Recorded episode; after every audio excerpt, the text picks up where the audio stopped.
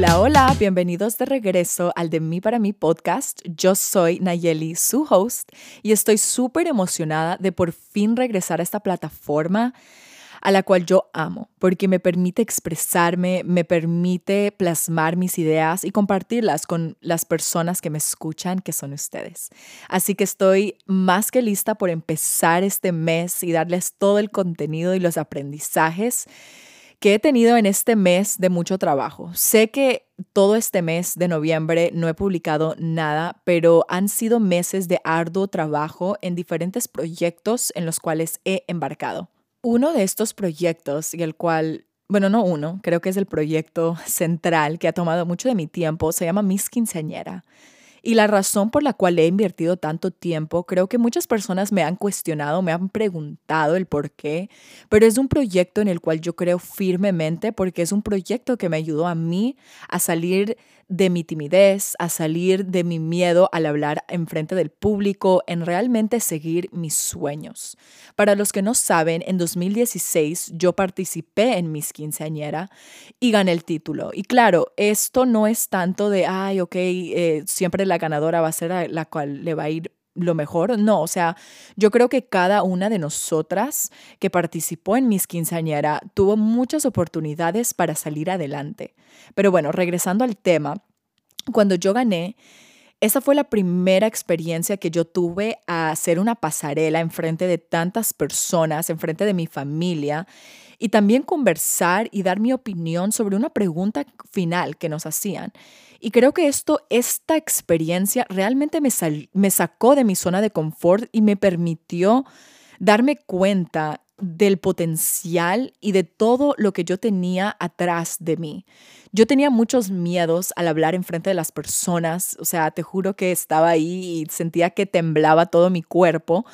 pero gracias a esta experiencia, yo tuve el poder de decir, ok, wow, o sea, es algo que me apasiona, que yo no sabía porque yo estaba muy interesada en el ballet antes. Yo no eh, entré mucho en el tema del modelaje porque no lo conocía y gracias a esta plataforma pude conocer más sobre el mundo del modelaje y también sobre el desarrollo personal. Yo creo que era algo que no me había cuestionado ni se había... Eh, ni se, ni se había dado a luz en mi vida. Sí habían redes sociales en 2016, pero no era tan común hablar sobre estos temas porque era un tabú. Entonces esto, esta plataforma me permitió conocer más sobre estos temas y también creo que más que, más que eh, como enseñarme tanto, creo que planteó una semilla en la que ahora estoy cosechando muchas de las cosas que tomé eh, de ese concurso. Entonces, yo le he invertido mucho tiempo y este año yo me convertí en una organizadora del evento y te juro que fue una experiencia increíble y creo que lo haría por siempre porque es es una, es una plataforma en la cual yo creo firmemente, especialmente para las mujeres latinas que están aquí en el área de Westchester, de New York, porque les permite a ellas salirse de su zona de confort y conocer las pasiones que ellas tienen. Y para mí, este concurso y ser parte de la organización me retó mucho a mí como persona, porque creo que yo siempre me cuestiono mucho el potencial que yo tengo, pero más que nada me, me cuestiono lo que yo puedo hacer. Y recuerdo que al principio del evento, que no quiero, no quiero entrar tanto porque el podcast no se va a tratar de eso, pero sí les quiero comentar un poquito. Al principio del evento teníamos que buscar eh, auspiciadores o patrocinadores, dependiendo de qué parte de Latinoamérica eres, usas cualquier palabra. Entonces, yo me acuerdo que yo dije, pues yo sé, yo tengo una lista de personas a las cuales yo puedo preguntar porque yo he, o sea, yo he ido en sus negocios, yo he comprado, yo he eh, comprado sus servicios, ya sean productos. Y yo sé que ellos también son personas latinas, que sé que quieren regresar y dar un poquito a la comunidad. Entonces, al principio dije, ok, perfecto, yo sé exactamente a quién voy a preguntar, pero sí hubo un punto en el que yo me sentía un poquito abrumada porque en mi naturaleza no es tanto el conversar con personas. He estado trabajándolo bastante, pero el tener que comunicarme a veces sí como que me pongo nerviosa y me pongo como que, ay, como que no sé, ¿será que me van a decir que sí? ¿Será que me van a decir que no? Y ahí me recuerdo y ahí en ese momento es cuando yo dije, ok, si me dicen que, o sea, ¿qué es lo peor que puede pasar? Que me van a decir que no. No, no va a pasar nada más, o sea, no estoy pasando vergüenza, no estoy... Eh, haciendo algo ilegal, estoy haciendo algo honrado, estoy preguntando si nos pueden auspiciar el evento porque es un proyecto que busca eh, el potencial de cada chica latina para que ella pueda salir adelante y tener más oportunidades. Entonces ahí yo me di cuenta y conecté con esa parte de, de del no importar, porque a veces, me, a veces soy una persona que pienso mucho en lo que las personas opinan de mí. Entonces yo dije, bueno, yo no estoy pidiendo limosna, no estoy haciendo eh, nada malo. Yo lo que estoy haciendo aquí es pidiendo que nos ayuden con el evento porque es algo que es, o sea, el evento en sí es sin fines de lucro, o sea, nadie lucra del evento, todos somos, eh, muchos voluntariamos, muchos, o sea, claro, cobramos por el trabajo porque es un trabajo que nos, que nos eh, permite eh, cubrir nuestros gastos y cosas así, pero no hay ninguna ningún tipo de ganancia para ningún organizador. Entonces, eh, creo que eso me retó bastante a salir de mi zona de confort, pero aprendí un montón, un montón, un montón y muchos aprendizajes de, de cual dije, ok, este año vamos a anotar, vamos a hacer un review y vamos a ver qué vamos a hacer mejor el próximo año. Muchas personas nos dieron feedback súper positivo, pero también constructivo. Entonces, eh, creo que eso es muy importante y también aplica a la vida, porque muchas veces... Eh, muchas veces no pensamos o analizamos cómo pasaron las situaciones. Yo creo que no solo situaciones, sino cualquier cosa que pase en nuestra vida, a veces no, no nos tomamos el tiempo de analizar, ok, ¿qué es lo que pasó? ¿Qué hice bien? ¿Qué puedo mejorar? ¿Qué tal vez no debería repetir otra vez? Eso es algo que yo personalmente no lo hacía en mi vida y ahora sí lo intento hacer de una forma más consciente para poder reconocer y no cometer el mismo error múltiples de veces. Y bueno, ahora que sí conversamos sobre un poquito de updates de mi vida que ha estado tomando un poquito mi tiempo,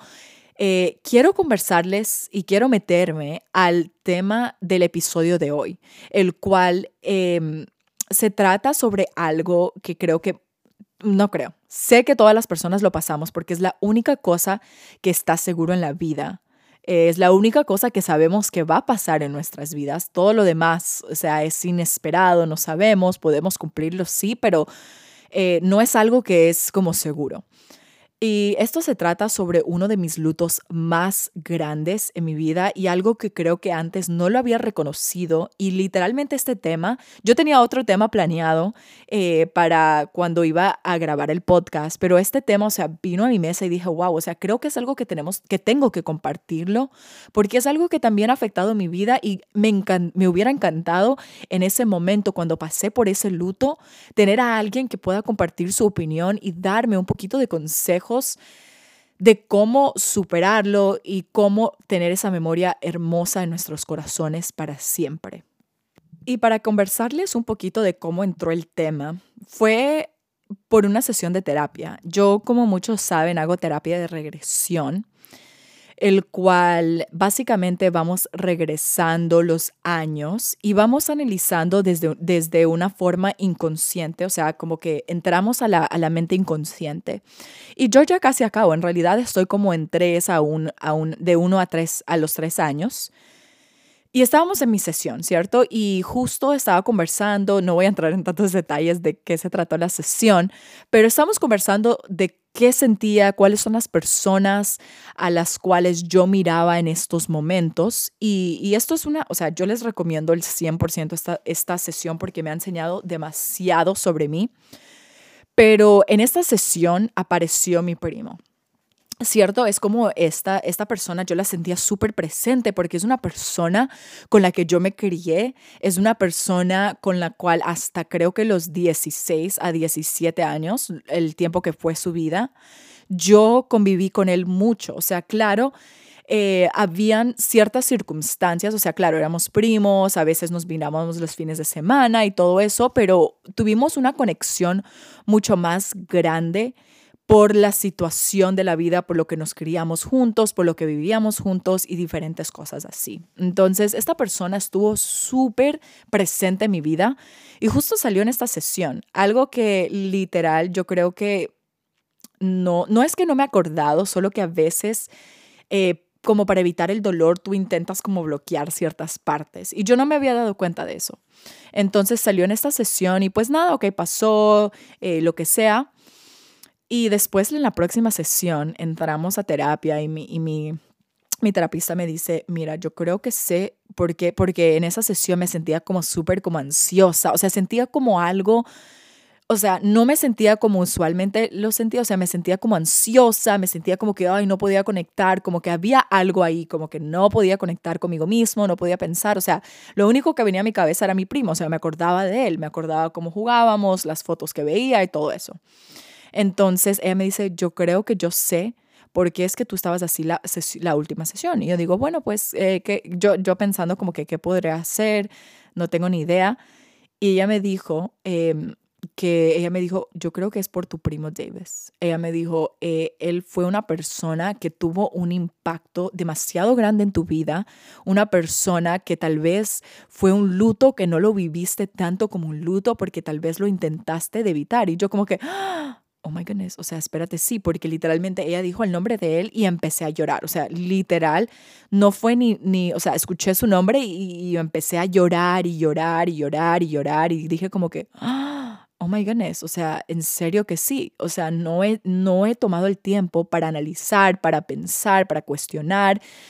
este momento que fue tan impactante en mi vida que ahora que me lo acuerdo, digo, espérate, yo me acuerdo todas esas emociones, yo guardé en una botella, literalmente es como, para hacerles una analogía, es como si hubiera cogido una botella de agua, como que puse todas mis emociones ahí, lo cerré bien duro y dije como que aquí, o sea, te recuerdo que estás aquí, o sea, recuerdo, claro que nunca lo voy a olvidar,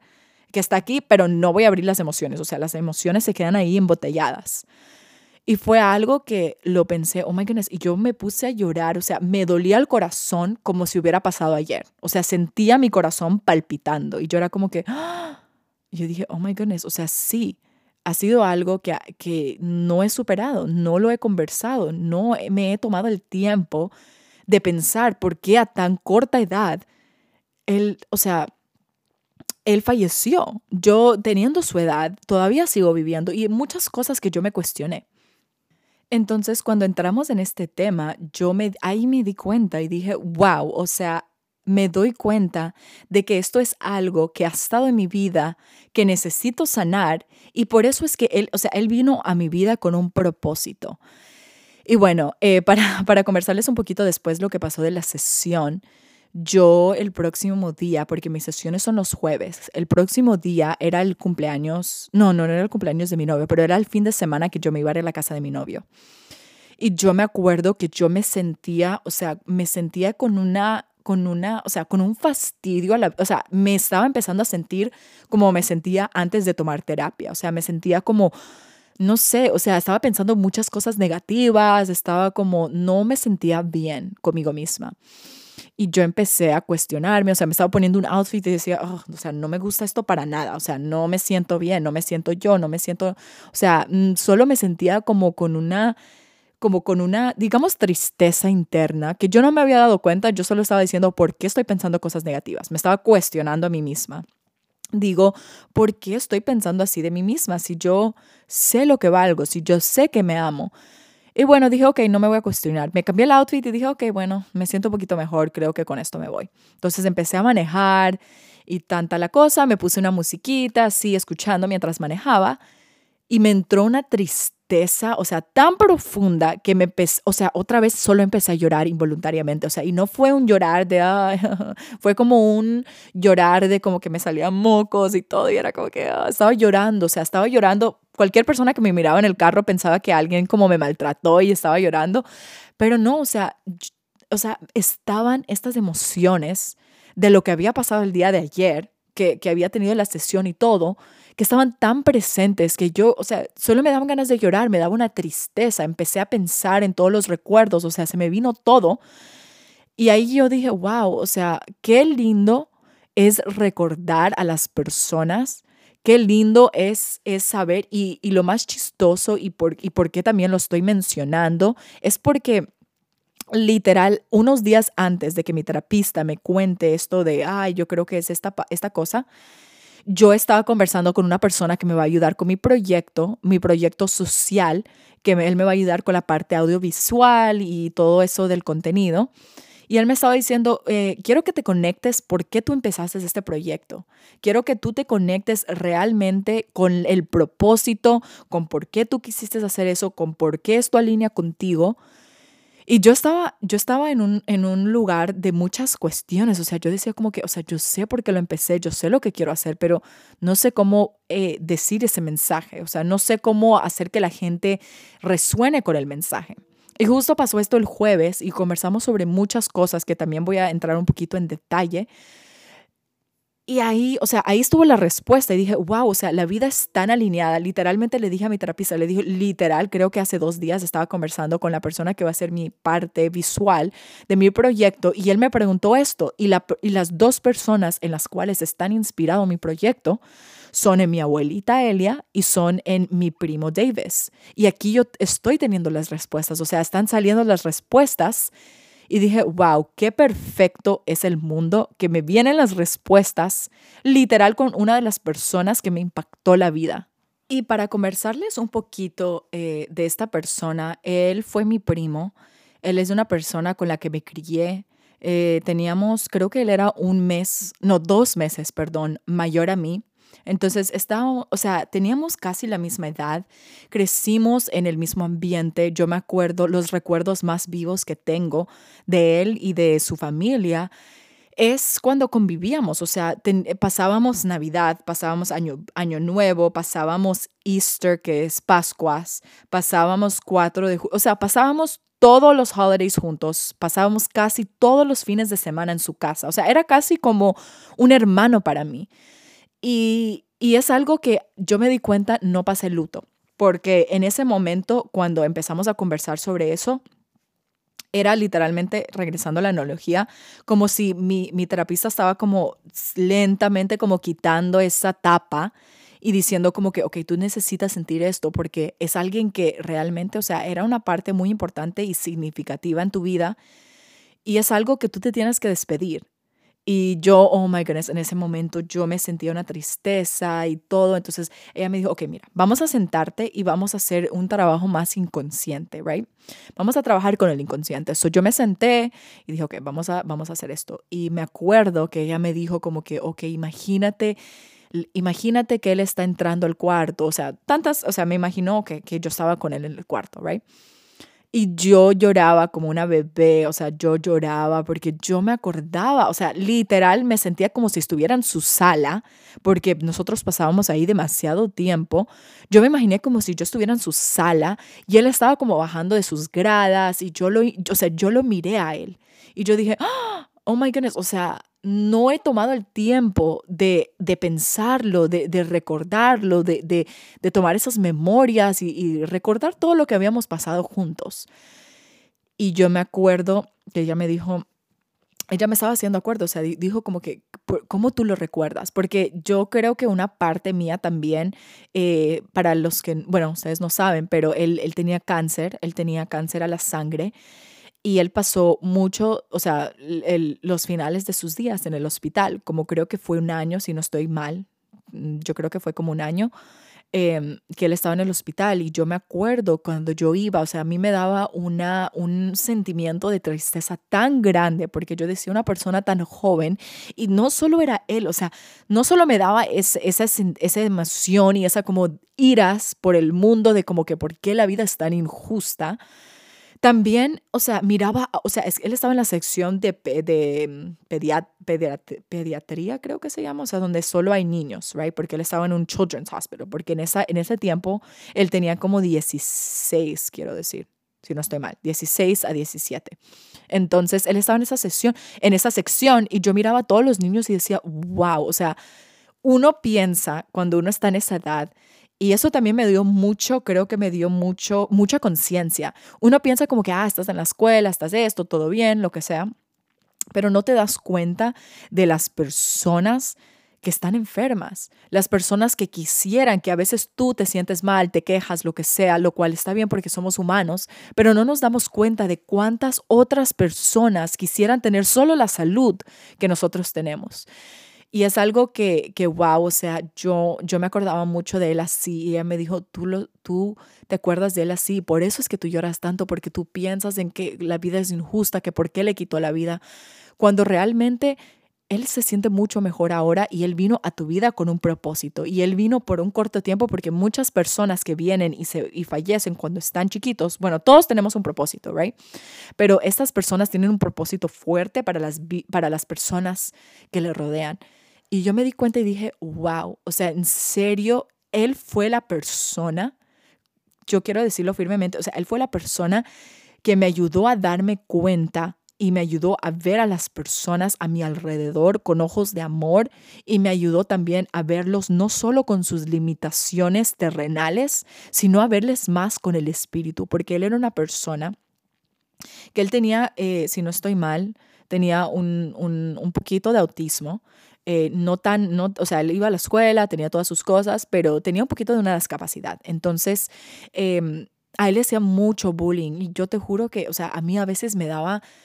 o sea, quería llorar porque me sentía tan mal y decía como que vaina, o sea, me siento mal por él porque en realidad él tiene que pasar por esas cosas, o sea, ya tiene un reto muy grande en la vida y también tener que pasar por este otro reto, o sea, me, me daba mucho, me daba mucha emoción por él.